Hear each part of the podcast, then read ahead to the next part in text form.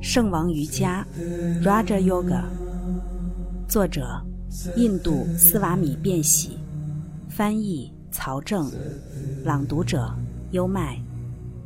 前言：从古至今，人类记录了发生在身边的各种各样的神迹现象。不过，即便是在沐浴在现代科学之光的当代社会，那些目击者们也不想去穷究这类神奇之事之后的事实。这些神奇现象有许多并不真实，他们或出于无知者，或出于迷信者、骗子。很多情况下，所谓的神奇之事都是模仿。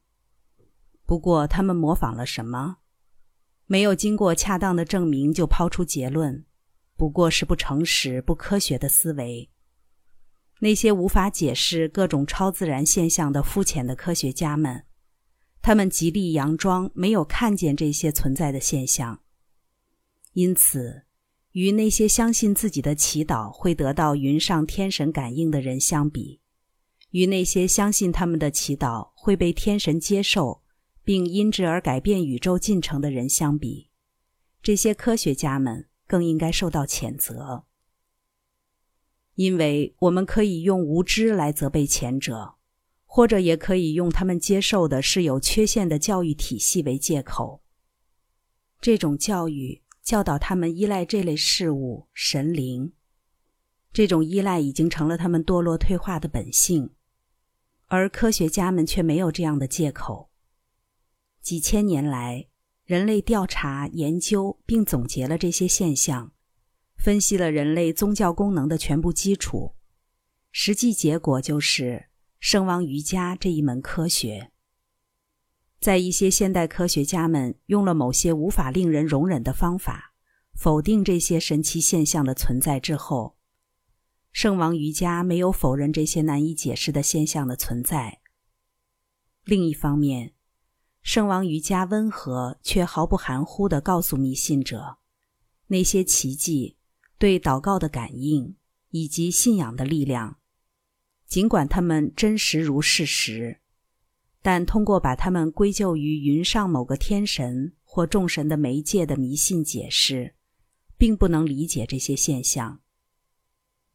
圣王瑜伽宣称，每个人都仅仅只是人类背后的知识和力量之海的一个通道。他教导说。欲望和需求是人之中的，满足和供给的力量也是人之中的。无论何时，无论何地，欲望、需求、祷告都会实现。正是这原出于这无限的知识和力量的仓库，这供给出于此仓库，而非任何超自然的存在。虽然关于超自然存在的想法。可以唤起人类某种程度上的行动之力，但这一想法也会带来精神的腐败。它带来依赖、恐惧和迷信。这一想法蜕变成了一种可怕的信念，即相信人的本性虚弱。瑜伽士声称，并不存在任何超自然的力量，但是自然中存在着粗糙的或精微的显现。精微的是原因，粗糙的是结果。粗糙的很容易被感官感知，而精微的则难以感知。练习圣王瑜伽，则可引发对更加精微感知的获得。印度正统哲学的所有体系都会考虑一个目标，即通过人的完美解脱灵魂。方法就是瑜伽。瑜伽一词涵盖了一个巨大的背景。数论和费檀多这两种学派都以某种或其他形式表明过瑜伽。本书的主题是被称为圣王瑜伽的一种瑜伽。帕坦加利的瑜伽经是关于圣王瑜伽的最高权威。这些经文组成了圣王瑜伽的教科书。其他哲学家。尽管他们在某些哲学观上与帕坦加利偶有不同，但通常来说，都同意帕坦加利的瑜伽练习方法。本书第一部分是作者在纽约为学生所做的几个讲座。第二部分是对帕坦加利的《瑜伽经》的意义和逐句的评论。本书尽可能的避免了专门术语，始终保持轻松自由的谈话风格。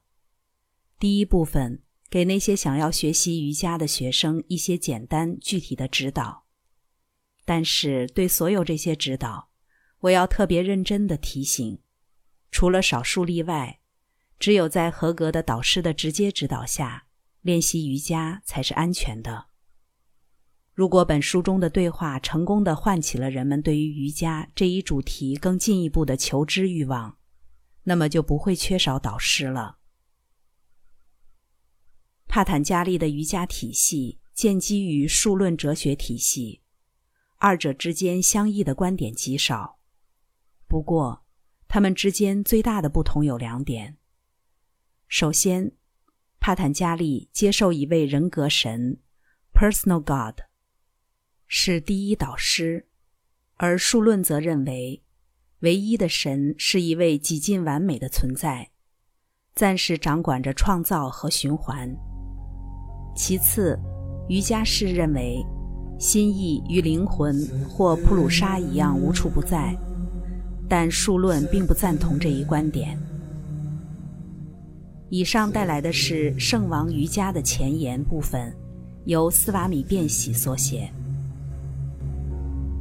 变喜其人以及变喜这一版本的瑜伽经，在近代史上最具世界影响力，并且这是一位生命的觉悟者，瑜伽哲学的大成就者。跟着优麦，带你不走寻常路的看世界。